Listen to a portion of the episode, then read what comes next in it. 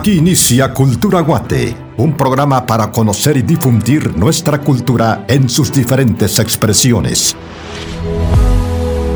Danza, poesía, música, teatro, tradiciones y costumbres de nuestro país. Cultura Guate ahora de lunes a viernes a las 8 de la mañana.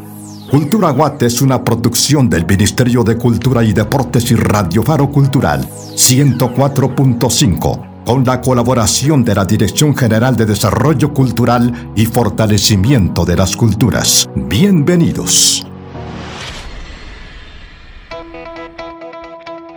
Hola, buenos días. Es un gusto reencontrarnos de nuevo acá en Radio Faro Cultural y darles la bienvenida a Cultura Guate. Al inicio de las actividades laborales, pues nuestros mejores deseos. Esperamos que todo lo que planifique alcance el éxito deseado. Les saluda Raúl Castañaza y me acompaña en cabina Hamilton Barrios. Buenos días. Hola Raúl, buenos días y buenos días a todos nuestros oyentes de Radio Faro Cultural y de Cultura Guate. Hoy, 22 de marzo, bienvenidos al programa del Ministerio de Cultura y Deportes y de la Dirección General de Desarrollo Cultural y Fortalecimiento de las Culturas. Y para iniciar el Cultura Guate, lo hacemos compartiendo esta frase que nos invita a reflexionar, la cual dice así. El rol de la cultura es tal que da forma a cómo reflexionamos como sociedad sobre quiénes somos, dónde hemos estado y a dónde esperamos llegar.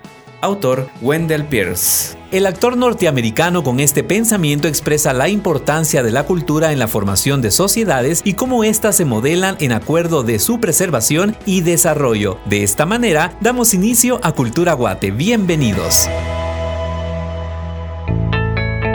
En Cultura Guate, esta es nuestra portada. Hoy en Cultura Guate les presentamos el Nahual del Día. Tata Nelson Tuyuk nos explica la posmovisión para este 22 de marzo. En el ABC de la Cultura aprenderemos el idioma garífuna con Jamie Norales de la Dirección General y Fortalecimiento de las Culturas y también en Promotores Culturales nos acompañan en cabina el Sexteto de Música de Cámara Inmaculada Concepción con quienes conversaremos sobre su trayectoria musical. En Agenda Cultural nos informamos de las actividades culturales relevantes que tiene programadas el Ministerio de Cultura y Deportes para este mes. En Perspectiva Cultural, escucharemos la intervención del escritor Enrique Noriega. Esto y más, acá, en Cultura Guate. Iniciamos.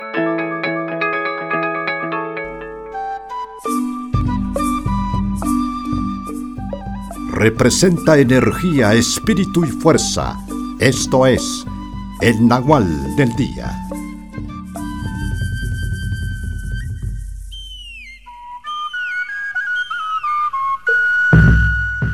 Sakar gari bonujel na bay gari ni kama kacheri ni maleja ja huna kur makaro si pa hun chir ka kaslem re pa holen choch katero chlef ruwa kamin gari ka chupangar hun lo golek ni manga chupangar hun lo golek qih gari ka ni ka kama kacheri lo golek jauti hash kaiti hash Muy buenos días a todas y a todos. Les saluda el Tata Nelson Tuyuk de Desarrollo Cultural del Ministerio de Cultura y Deportes. Os quiero agradecer profundamente a nuestro formador y creador del universo por habernos eh, regalado un día más de vida.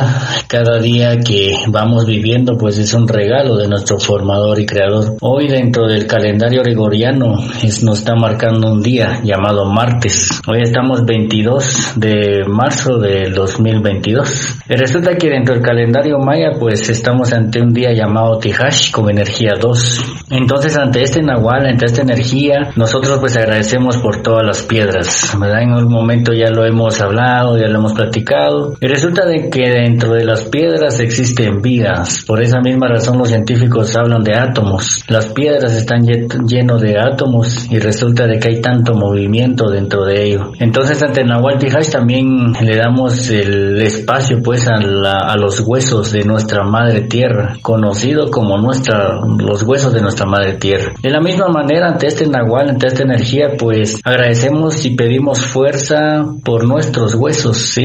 También agradecemos por el conocimiento de toda la gente que tiene a través de la salud, quienes trabajan en el área de salud, a los que trabajan con medicina natural, tienen ese conocimiento amplio, es gracias a Nahual Tijash, ¿verdad? Ante él se le quiere, pues, si uno quiere ser enfermero, enfermera, si quiere trabajar en el área de salud, pues es bueno platicarle o plantearlo ante este Nahual llamado Tijash. Hoy es Tijash, dos Tijash. Matiosh, muchas gracias por la atención. Recuerda recuerden si ustedes quieren aprender más sobre nahuales y energías, pues visítenos en www.mcd.gov.gt.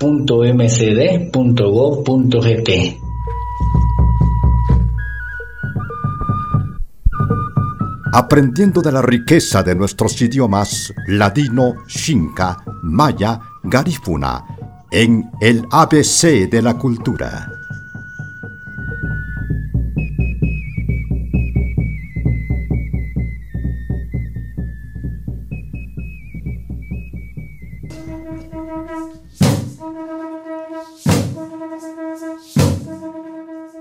Buenos días, mi nombre es Jamie Norales, coordinadora de la sede Fomento y Salvaguarda de la Cultura Garífuna. Quiero compartir con ustedes información importante acerca de la gastronomía garífuna. Otro platillo muy interesante de la cultura garífuna es la daraza. Es un tamal de la cultura garífuna que está elaborado a base de banano verde con leche coco, que de igual forma se acompaña con algún guiso, ya sea alguna carne guisada, pescado o pollo guisado. La daraza se puede comer en cualquier ocasión que la persona desee cocinarlo y disfrutar del platillo, pero particularmente puede ser servida en ceremonias garífunas y en el Día Nacional del Pueblo garífuna, que es el 26 de noviembre. Fulita, que son fritas de banano verde para acompañar igual, de igual forma con, con guisos. La fulita es banano verde rayado con un rallador artesanal, que es un rallador de madera con piedritas de mar. Entonces el banano verde se raya, se le echa unas pizcas de sal, un pedacito de ajo machacado y se sofríen en aceite vamos a aprender acerca de los alimentos, frutas y verduras, cómo se pronuncian alguna de ellas en idioma garífuna. Para decir coco, faluma. Coco, faluma. Para decir banano, se dice baruru. Banano, baruru. Para decir cebolla, se dice cebulla. Cebolla, se dice cebulla. Para decir pan, se dice fein. Para decir pan se dice fein. Hemos compartido con ustedes información valiosa de la cultura garífuna, de la cual yo me siento orgullosa. Espero podamos seguir contando siempre con su audiencia. Les saludó Jamie Norales de la Dirección General de Desarrollo Cultural y Fortalecimiento de las Culturas. ¡Ayo!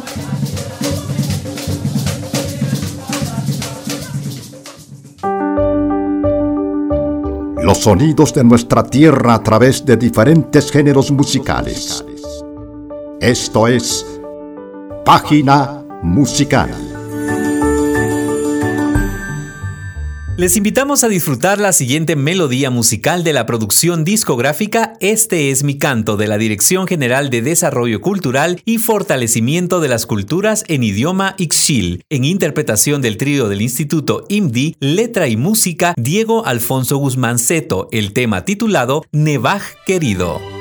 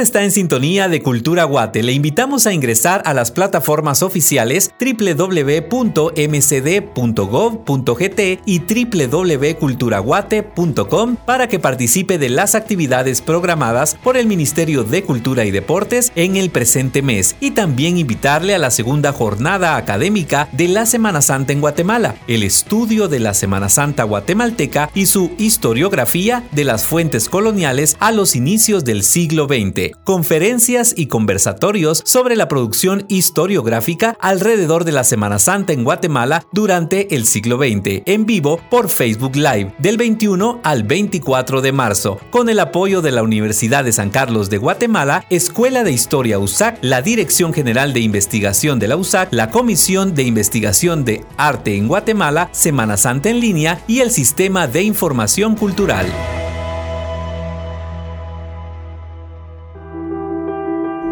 Mentes brillantes que con su talento hacen que la cultura permanezca y son promotores del arte.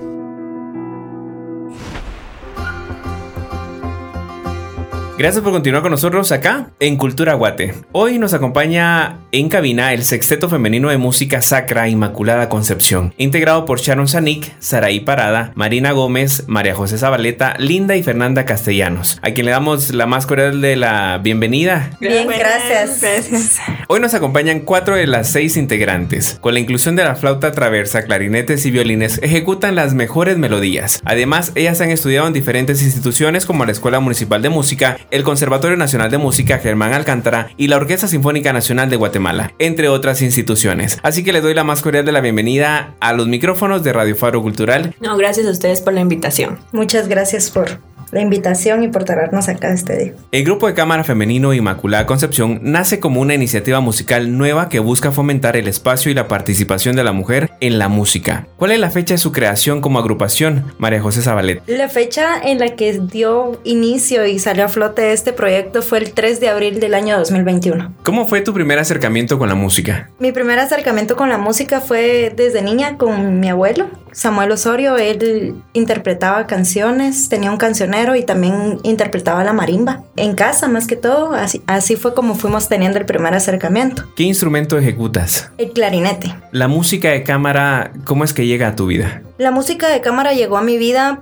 a través de la pandemia. Los grupos religiosos en general, bandas, etcétera, dieron un giro de 360 grados, ¿verdad? Por cuestiones de aforo, pues se fueron reduciendo todas estas situaciones. Entonces ahí fue donde varias agrupaciones, no solamente nosotras, trajimos a colación los grupos de cámara. Y ahí fue donde surgió la idea de crear este proyecto, ¿verdad? En pláticas con los maestros Cristian González y Cristian Andrino. Teníamos la inquietud de, de formar algo con mujeres y pues yo fui la que tomó la batuta de esa idea. Nos acompaña también Sharon Estefanía Zanig, ella es la más jovencita de la agrupación y pues quiero que también que nos cuente cómo es que llega la música a su vida con tan solo 17 años de edad. Empezó en 2013, cuando yo tenía 7 años. Mi madre justamente había visto un anuncio en la prensa y ella me había preguntado si yo quería. Yo le dije que sí, que estaba bien. Fuimos a pues buscar en dónde inscribirme y lo que no sabíamos era de que había una audición. Entonces estábamos haciendo una fila, según nosotros, para inscribirme, pero no era la fila para hacer la audición.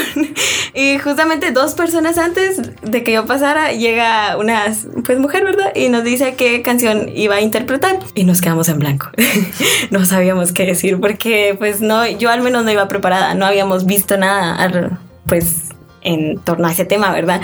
Entonces tuve que improvisar y canté una de las canciones que pues me sabía pues de la radio y con eso audicioné y gracias a Dios quedé eh, inscrita, ¿verdad? Luego de eso este, terminé el libro 1 Suzuki, justamente el año que empecé a tocar violín. Mis clases me las impartía Edwin Canté, fue mi primer maestro de violín. Luego pasé a estar, a ser parte de la Orquesta Infantil Municipal, bajo la dirección de Gabriel Paredes Gil, que actualmente sigue siendo mi maestro de violín. También pasé a ser parte de la Orquesta Juvenil en 2020 justamente cuando empieza todo lo de la pandemia, entonces ese año pues fue un poquito más complicado para mí, fue una nueva experiencia para pues todo el mundo, ¿verdad? También participé en cuando era más pequeña en festivales culturales de justamente de libro Suzuki, que se hacían festivales y iban muchos niños a interpretar pues las canciones y yo pude ser parte de este festival con maestros extranjeros. ¿Cómo es que eliges tú el violín? Pues dieron una lista, justamente. Yo solo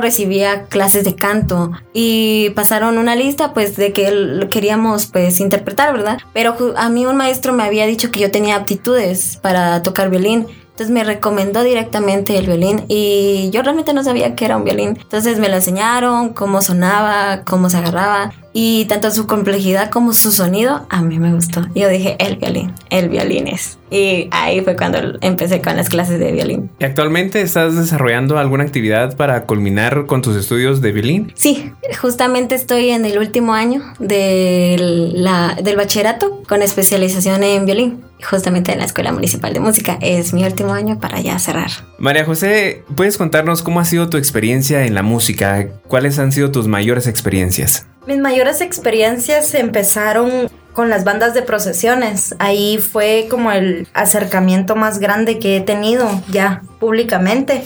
Gracias a Dios, pues los maestros Cristian Juárez y Cristian González me dieron esa oportunidad con el archivo de música y también con la percusión. De hecho, tengo un, un, fraterno agradecimiento a los compañeros de la percusión de la banda, ya que ellos me dieron esa, esa entrada. Yo ya conocía de música, ¿verdad? Anteriormente, como mencionaba, por mi abuelo y también porque tuve acercamientos en las instituciones donde, donde logré estudiar mis, mis años de, de, educación, ¿verdad? Pero el más importante fue ese, el crear el grupo, pues también fue uno de los, de los motivos más grandes y hoy en día pues sigo estudiando para crecer profesionalmente en la música y pues me gusta experimentar, ser partícipe de muchas cosas. Eh, actualmente sigo con la banda del maestro Cristian González con el grupo femenino y también con la banda del maestro Eric Portillo.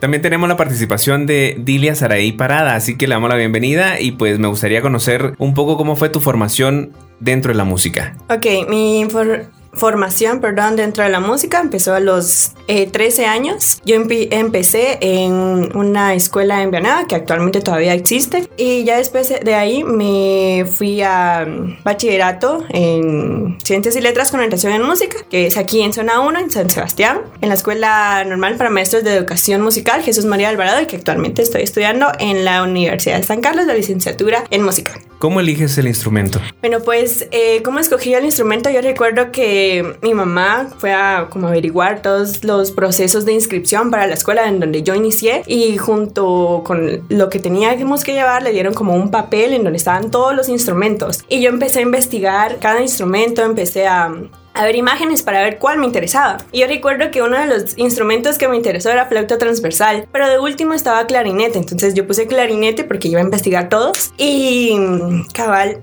vi la imagen y wow, me enamoré. Me enamoré porque, o sea, el color que es negro y todas las llaves que tenían a mí me llamaron mucho la atención y pues así es como que yo escogí clarinete y pues que actualmente yo ejecuto ese instrumento. Actualmente estás estudiando en la Universidad de San Carlos de Guatemala. Sí, así es. Yo ingresé a la universidad en el 2019, pues prácticamente tuve como un año en el que yo me preparé preparé para poder ingresar eh, y después de hacer como mis exámenes teóricos y prácticos pues me dieron el sí que sí aprobé y pues actualmente estoy ahí en la Escuela Superior de Arte. Vamos a hacer una pausa en esta entrevista eh, tan amena y vamos a presentarles una melodía musical de esta agrupación para que ustedes vayan entendiendo sobre la música que ejecuta la Inmaculada Concepción, ese sexteto de música de cámara.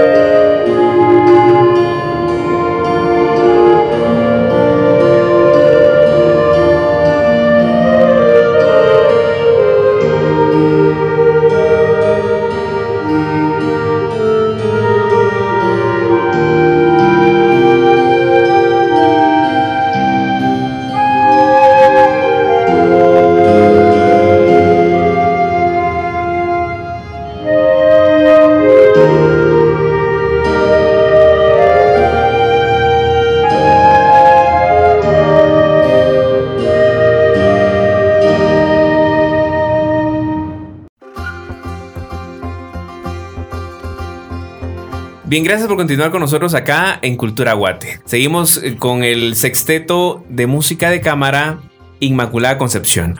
Hoy nos acompañan cuatro en su representación que son Sharon, Saraí, María José y Linda, con quien vamos a entablar una conversación en este momento. Linda, cuéntanos, ¿cómo es que llega la música a tu vida? Pues la música llegó a mi vida cuando yo era muy pequeña, porque recuerdo que mi abuelo interpretaba muchos instrumentos. Él interpretaba marimba, teclado, armónica, guitarra e incluso cantaba. Así que pues mi primer acercamiento fue directamente gracias a él. Y posteriormente yo estudié eh, teclado junto con mi hermana en una academia y luego pues lastimosamente cerraron la academia y nos fuimos a estudiar marimba. Pero siempre eran como cursos de vacaciones, no durábamos mucho. y después mi hermana fue la que inició con el violín, con clases particulares. Y pues gracias a ella fue que yo empecé a incluirme también más dentro de la música cuando tenía 13 años de edad y empecé en la Escuela Municipal de Música. Actualmente, ¿cuál es el instrumento que ejecutas? El instrumento que ejecuto es la flauta traversa y el piccolo. Dentro de tu crecimiento musical, ¿en qué lugares has logrado participar? Dentro de la Escuela Municipal de Música empecé en la banda de marcha, que fue el primer año que se creó esta agrupación bajo la dirección del maestro Steven Hernández. Después tuve la oportunidad de hacer una audición para estar en la Orquesta Sinfónica Infantil debido a mi edad. Recuerdo que fue con el maestro Otto Letona, luego en la Orquesta Sinfónica Juvenil con el maestro Gabriel Paredes, en la banda sinfónica con el maestro Fernando Saeta, que fue quien inició a darme clases de flauta. Se han presentado en diferentes escenarios, pero ¿cuáles serían las presentaciones más sobresalientes que ustedes consideren que fueron importantes para la agrupación como tal? Bueno, primero que nada, el inicio del grupo, ¿verdad? El 3 de abril en la parroquia rectoral de San Sebastián. También creo que uno de los más importantes o que nos marcó como grupo y pudimos compartir más fue cuando viajamos a Asunción Mita Jutiapa en el mes de agosto tuvimos un, un, momento fuera de la capital donde no solo fuimos a interpretar música, ¿verdad? Hacer lo que nos gusta, sino también a tener esa conexión como grupo, ¿verdad? Y hemos participado en otras iglesias como la parroquia de la Santa Cruz, zona 6, Cerrito del Carmen, Beaterio de Belén, Candelaria. Y últimamente, y creo que fue como la más especial, en la primera procesión, después de dos años el recibir a Jesús Nazareno de la Merced.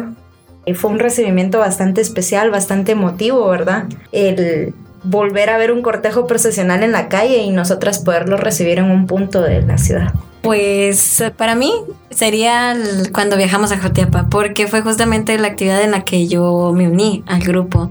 Entonces me marcó y la tengo como muy especial porque supe que me gustaba hacer este tipo de actividades, porque fue la primera actividad que realicé en este tipo de entornos. Entonces, yo diría que esa. Pues para mí yo considero que cada una de las participaciones que hemos tenido en diferentes iglesias o en diferentes lugares es especial, porque con cada una hemos aprendido mucho y hemos logrado compartir como grupo para poder desarrollarnos de una mejor manera y crecer mejor dentro del ámbito de la música. Yo considero que, así como han dicho, dijo mi compañera Sharon, una de las especiales fue cuando fuimos a Asunción Mita, porque ese día fue como un caos, ¿no? A qué hora nos íbamos, el viaje, eh, los puntos de encuentro, pero todo eso creo que nos unió más como grupo y pues también los considero como una de las presentaciones especiales y también cuando fuimos a Candelaria, que cuando recibimos esa noticia todos fue así como que, ay, qué emoción, vamos a ir a tocar a Candelaria, entonces esas dos. Interpretar música sacra con un grupo de cámara es algo muy complejo, ¿no? ¿Quiénes son los que realizan los arreglos para el grupo? Los arreglos para el grupo, ya sean festivos, marchas fúnebres, música guatemalteca, etc., los realiza el maestro Cristian Alejandro González Arjín. Él es el director de la banda Nuestra Señora del Rosario y también maestro de algunas del grupo, ¿verdad? Entonces, él nos ha apoyado en ese sentido y, ha estado ahí al pie del cañón. al inicio, pues él nos apoyó también con la dirección en lo que nos fuimos encaminando, ¿verdad? Ahora pues ya estamos ahí solitas. ¿Cuál sería su mensaje para las mujeres o jovencitas que vienen pues estudiando también diferentes géneros musicales o diferentes instrumentos? ¿Qué es lo que le recomendarían ustedes a ellas? Pues eh, alguna recomendación es primero que sean adelante, que si algo les apasiona, no se dejen vencer, porque a veces sí es difícil por el hecho de ser mujeres, ¿no? Pero a pesar de todo, creo que cada esfuerzo que nosotros hagamos trae su recompensa. Y pues poco a poco avanzar, poco a poco, y pues siempre desearles lo mejor, aunque no las conozcamos. Pues yo soy del pensar de que si algo te da miedo, tienes que hacerlo con miedo, ¿verdad? Porque así ese miedo se va a ir perdiendo en el camino y ya se va a volver en un éxito. El continuar adelante, ¿verdad? No, no es fallecer si uno tiene un impulso de hacer que ese impulso sea más fuerte que el miedo y pues va a sobresalir. Pues a veces las dificultades o las situaciones no son las mejores, pero creo que de cualquier manera podemos hacer lo que nos gusta y el hecho de ser mujer no nos tiene que limitar a nada, al contrario, tenemos que sobresalir y decir, sí, yo sí puedo, ¿verdad? Y si han habido muchas mujeres detrás de nosotros que han marcado la historia, pues nosotras también lo podemos marcar hoy en día. Mi consejo para todas aquellas mujeres que están iniciando dentro de cualquier área del arte pues es que sigan adelante y que nada las detenga, que si tenemos un objetivo que logremos alcanzarlo, porque a pesar de que siempre tenemos malas experiencias, piedras en el camino, eso siempre va a existir. Pero de nosotras depende saber si eso nos va a detener o si nos va a hacer más fuertes y vamos a lograr seguir adelante para alcanzar lo que queremos. Pues mi consejo sería que se animen, que no le tengan miedo. El miedo muchas veces nos para, pues nos hace vulnerables. Pero así como dijo María José, hay que hacer las cosas y aunque sea con miedo. Que sigan adelante, que la dedicación es clave y el amor hacia lo que hacen también. Mujeres antes lo han logrado y nosotras también podemos. Y quién sabe, en un futuro tal vez nos van a recordar como mujeres que lo lograron y se van a motivar con nosotras. Así que háganlo y tengan amor a lo que hacen.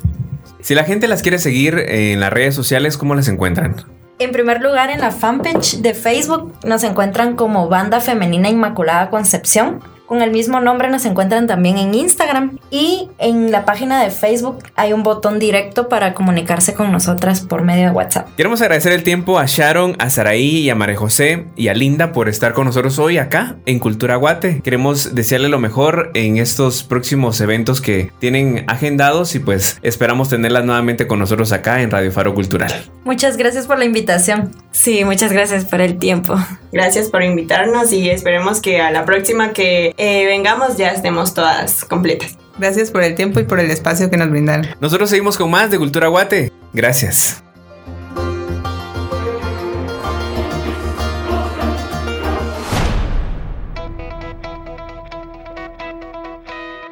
Gracias por su preferencia a Cultura Guate, a través de Radio Faro Cultural 104.5 Patrimonio Cultural de la Nación. Queremos invitarle para que ingrese a la plataforma digital Spotify, escuche este y todos los programas de Cultura Guate. Además, queremos informarle que el próximo sábado 26 de marzo a las 19 horas en el interior de la parroquia Nuestra Señora de Candelaria se llevará a cabo el concierto sacro Las Siete Palabras de Jesús en la Cruz, donde se contará con la participación de un octeto de cuerdas, un octeto de voces y un pianista. Además, es para todo público admisión gratuita, aforo limitado. Es tiempo de seguir con más de Cultura Guate.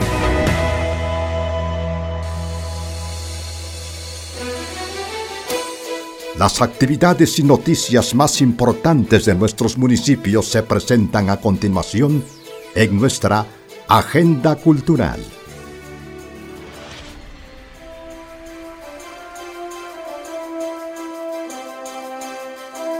El Ministerio de Cultura y Deportes a través de la Dirección General de Desarrollo Cultural y Fortalecimiento de las Culturas por medio del proyecto de Casas de Desarrollo Cultural le invitan a la exposición de pinturas Expo Plástica 2022, 36 obras por 29 artistas de los municipios de San José Poaquil, Patzún, Tecpan y San Juan Comalapa a partir del 17 de marzo en adelante en la Galería Efraín Recinos del Centro Cultural Miguel Ángel Asturias.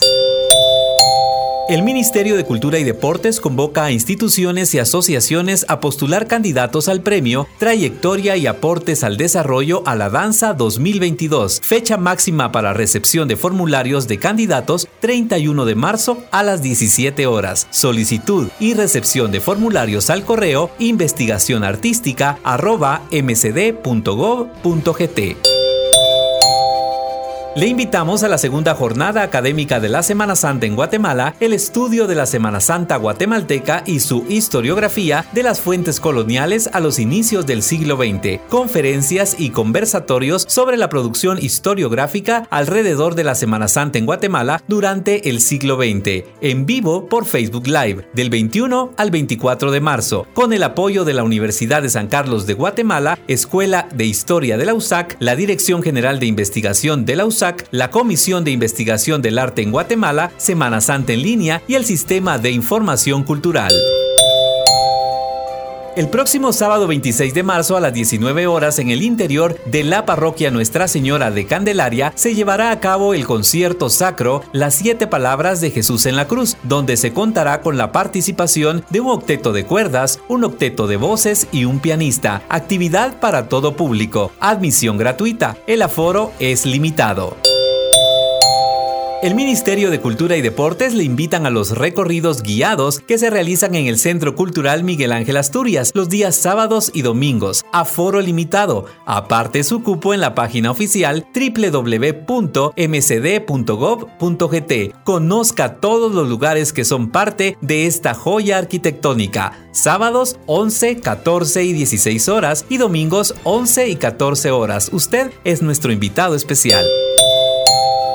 La técnica de elaboración de los barriletes gigantes de Zumpango y Santiago Zacatepeques fue declarada Patrimonio Cultural Intangible de la Nación según Acuerdo Ministerial 139-2022. Por ello, el Ministerio de Cultura y Deportes, por instrucciones del presidente de la República, Alejandro Yamatei, impulsa la exposición de barriletes gigantes de Santiago y Zumpango Zacatepeques, realizará un recorrido por los cuatro puntos cardinales del país.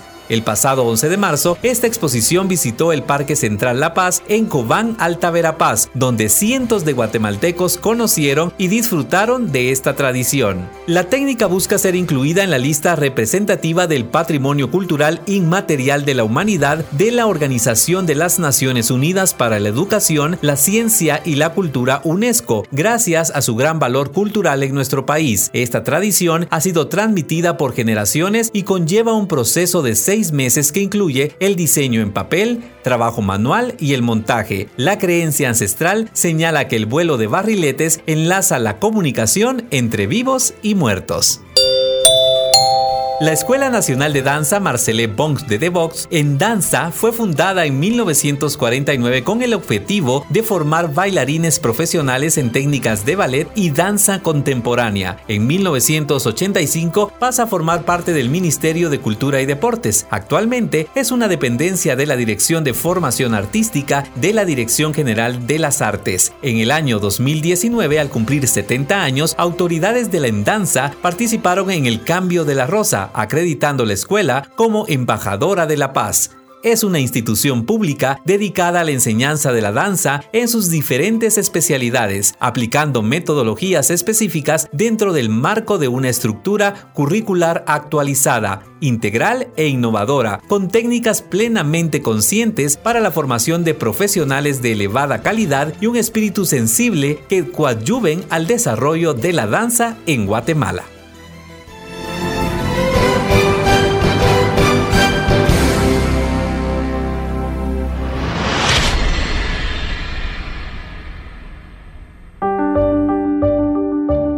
Los sonidos de nuestra tierra a través de diferentes géneros musicales. Esto es Página Musical. Es tiempo de disfrutar de la siguiente melodía musical de la producción discográfica Este es mi canto de la Dirección General de Desarrollo Cultural y Fortalecimiento de las Culturas en idioma y Chile, en la interpretación del dueto Escuela Urbana San Juan Cotzal, letra y música de Tomás Pérez Toma, el tema titulado Mi pueblo Cotzal.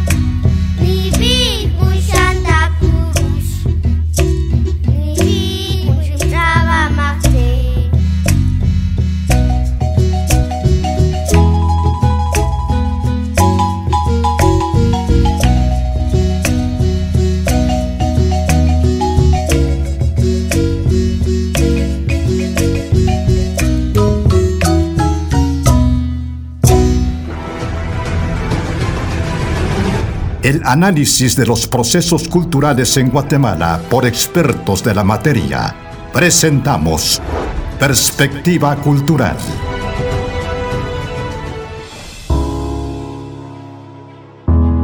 La importancia del apoyo a los escritores guatemaltecos por Enrique Noriega.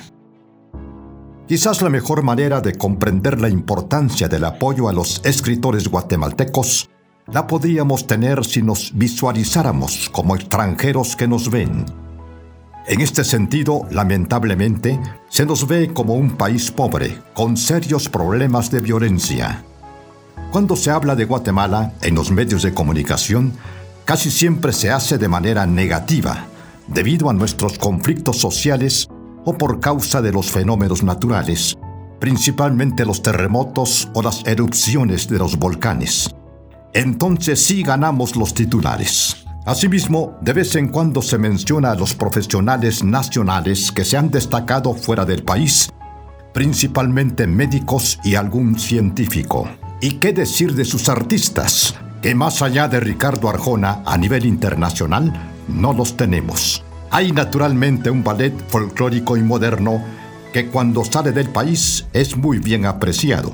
En pintura, claro está, tenemos a un Carlos Mérida de obra extraordinaria al que, por cierto, los mexicanos intentan hacer suyo. Ahora bien, con ser un país tan pequeño, tenemos un premio Nobel de Literatura, Miguel Ángel Asturias. Esto es algo inaudito porque en América Latina a la fecha no pasan de 10 y naciones tan desarrolladas como Brasil y Argentina, ninguno, con todo y que sus gobiernos y las empresas de la cultura del libro se han esforzado en ello. Pero veamos lo que son las cosas fuera de Guatemala. Si usted visita una librería, va a encontrar autores guatemaltecos además de Asturias. Están allí a la mano del lector un Augusto Monterroso, un Rodrigo Rey Rosa, un Eduardo Halfon, por nombrar a los más publicados y traducidos hoy en día.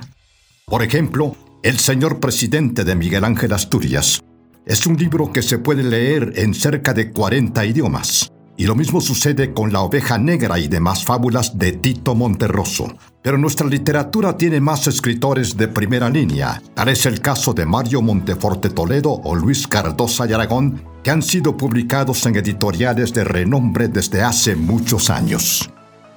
Sin embargo, acceder al gran mercado del libro internacional tiene para un escritor guatemalteco dificultades casi insuperables. Para empezar, nuestro mercado interno del libro no le permite a un autor cubrir sus necesidades mínimas, pero ni de lejos. En nuestro medio, lo común es que un autor pague la publicación de sus libros y asuma la tarea de distribuirlos. Así, la suya es una inversión perdida, salvo que tenga dotes de vendedor. Pero esa es otra historia. En nuestro país y en casi todos los países del mundo, un escritor se ve obligado a trabajar en otras cosas que no son la escritura, si quiere comer. Por eso, los gobiernos y algunas instituciones no gubernamentales han creado editoriales, premios y reconocimientos. En Guatemala tenemos al Ministerio de Cultura y Deportes que ofrece a los escritores la oportunidad de que sus libros sean publicados sin costo alguno en la editorial Cultura, siempre y cuando sus obras sean aprobadas por un consejo editorial y tengan paciencia para esperar turno, ya que los recursos con que se cuenta no son suficientes en relación con la demanda. Por otra parte, el Ministerio de Cultura y Deportes año con año convoca el certamen permanente 15 de septiembre en literatura. Además del premio en efectivo de 20.000 quetzales, se compromete a publicar la obra ganadora. Se convoca también en las ramas de literatura infantil y juvenil con premios de 15.000 quetzales. Y desde 1988 se viene otorgando el Premio Nacional de Literatura Miguel Ángel Asturias con una dotación de 50.000 quetzales y publicación de libro. Por su parte, algunas fundaciones han creado certámenes de cuento y novela, que no solo ofrecen premios en efectivo, sino también publicación de la obra. Hay, asimismo, instituciones como ADESCA que apoyan proyectos de formación de lector o publicación de obra. Sin embargo, a pesar de la buena voluntad de los funcionarios que se encargan de esto, habrá que decirlo con toda franqueza, son esfuerzos insuficientes. Me parece que al momento de diseñar nuestra inversión para el fomento de la literatura guatemalteca, deberíamos pensar más en el beneficio que aporta como imagen positiva de país y, por supuesto, para la consolidación de nuestra identidad. Este fue un aporte del escritor Enrique Noriega, de la Unidad de Fomento del Libro y la Lectura del Ministerio de Cultura y Deportes.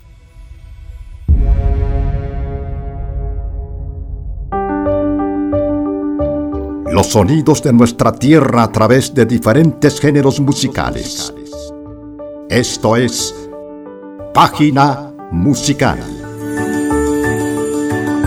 Seguimos con más de Cultura Guate y ahora presentaremos la melodía musical de la producción discográfica Este es mi canto, de la Dirección General de Desarrollo Cultural y Fortalecimiento de las Culturas en idioma Chuj, con la interpretación de Magdalena Bautista y Octavio Martín, letra y música Arturo Shikai, el tema titulado Qué hermoso es mi país.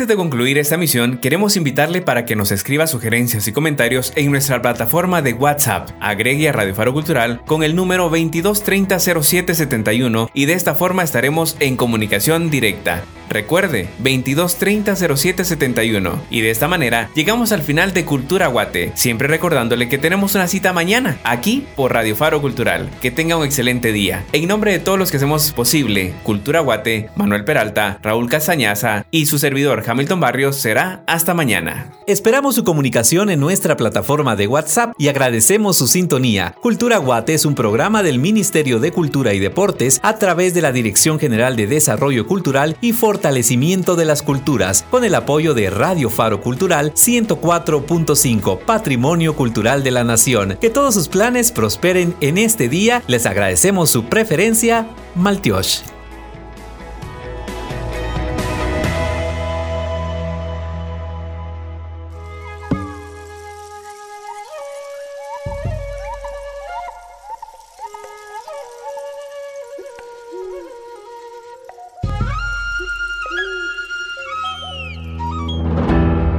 Les esperamos en el próximo programa de Cultura Guate, un espacio para conocer y difundir nuestra cultura en sus diferentes expresiones.